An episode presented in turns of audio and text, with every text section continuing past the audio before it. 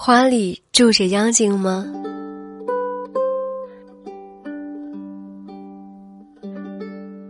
现代人的生活处处困境，越来越多的故事热衷于亲近比例描写、探讨这些进退两难、出路无名。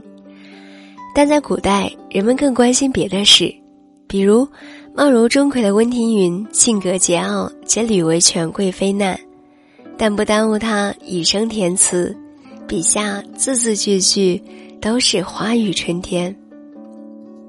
牡丹花谢莺声歇，绿杨满院中庭月。不过，对花的喜爱还是多少流传了一些下来。前几天在书房写稿，余光看见窗外下雪，心里一阵疑惑。再回头的时候。外面确实是融融春光，这时风起，雪花又纷纷扬扬飘落。探头到窗外，发现是那株平时并不引人注目的樱花树，开了满树的花，现在开始谢了。那细雪般的花瓣像无数细小的声音，在喊着再见，却没有被听见。可惜盛唐时期人们爱牡丹，不然以现代人对樱花的热衷，花开时节动京城，说的就是樱花了。樱花树花落时的姿态最美，有种月盈而亏的不安，也有繁华虚掷的痛快，仿佛为这一场几秒钟的风，一棵树做了一年的准备。唐朝人段成式在《酉阳杂居》里讲过一个花树与风的故事，我很喜欢。故事说，唐天宝年间，处士崔玄微带仆人童子出外采药，一年后才回到洛阳城东的房子。那是盛春的一个夜晚，他独自在微风中赏月。三更后，有青衣女子说。我和几个女伴，要去上东门表姨家，能借你院子休息一下吗？玄微说可以。很快进来十多个美丽的女子，他们一起饮酒作诗。席间，风十八姨举止轻佻，弄脏了名叫阿措的女子裙子。阿措生气地说。大家都有求于你，但我才不怕你呢。几个晚上后，春夜宴结束，众人告辞。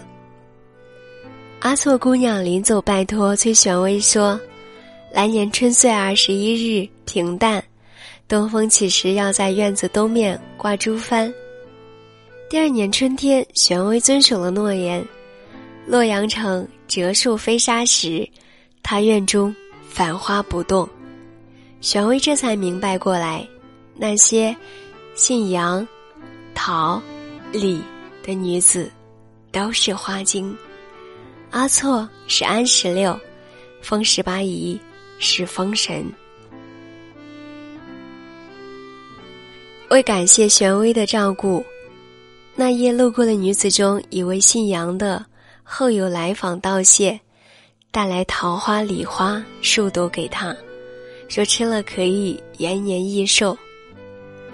元和初，崔玄微还活着，容貌像三十多岁的样子，那正是他遇到花精的年纪。看完故事，回头再读那些女子在祝酒时吟的诗，才明白句句有玄机。沉吟不敢怨春风，自叹容颜。暗消歇，还有自恨红颜留不住，莫怨春风道薄情。安十六则要到五月夏至时分才开花，且花朵要比桃李稳固许多，怪不得阿错能在受欺辱时拂袖道：“雨不奉味。”段成是爱琢磨很多东西，传说杂谈、鬼怪方术。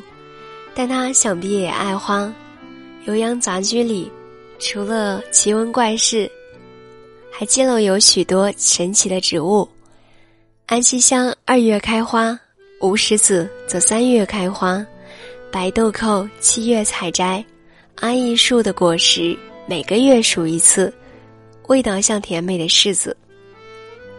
书里还记录着一个花般香艳的故事：吴国孙和宠爱邓夫人，孙和醉酒后挥舞如意，伤邓夫人脸颊，命太医合药，太医说要找。白塔的脑髓，混合玉鱼琥珀碎屑，涂抹在伤口，可以不留疤痕。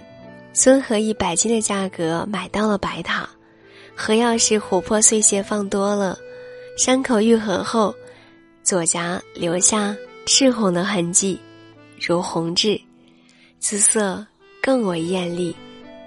宫中女子为了得到宠爱，争相在脸颊点上花红色。万物之中都有神在，那应该也有物品中栖着妖精吧？比如会留下灼灼红痕的琥珀粉末，比如盛开了花，他们看着尘世间的人们越来越营营役役的活着，只是对他们短暂的花期表示浮光掠影的欢喜，却再也不会寻山问道，也不会月下相邀。不知有没有伤心？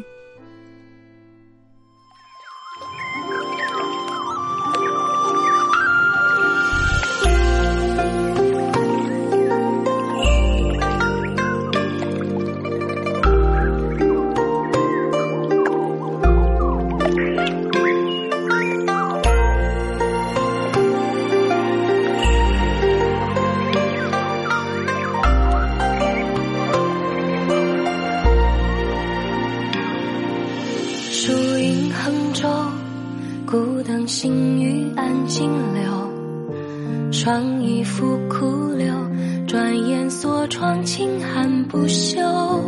明无云故不求，人对空空作禅修。未出金楼，忽闻花开地温柔。不恋青楚楼，诉起生死一世独有。天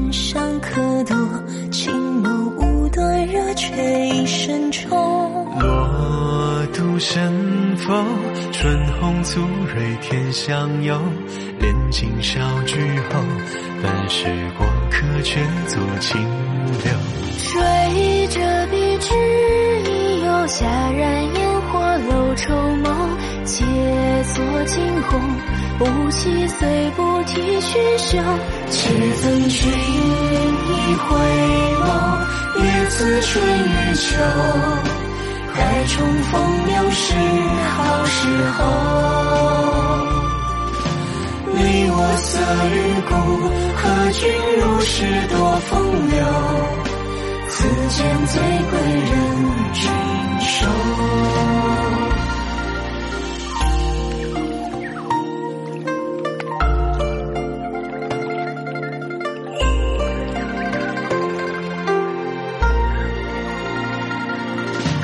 沐雨来风夜夜青子为寒瘦，蓬水洗尘垢。不问俗世，只作今有。枕冰冷，玲珑梦，袅娜如烟，恋清幽。镜子月语，烟灰轻额在云楼。这闺芳谁有？笑颜人间多是烦忧。风里离人。野火回望黎明，几多愁。一双摘月，此生不及扫白首。金甲盘龙玉，君子一剑不负千秋。泼墨浓淡无酒，待到秋去花自休。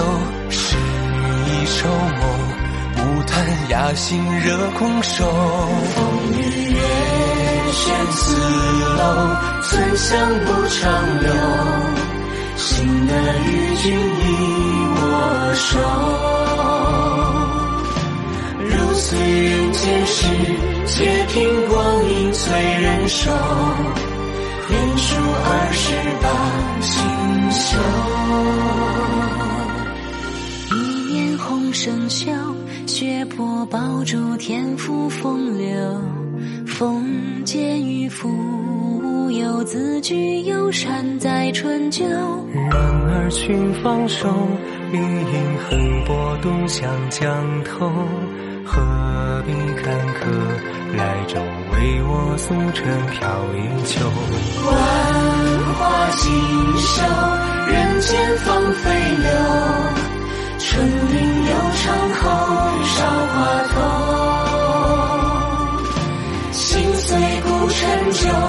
时而轮回又此秋。一叶落雪蕊。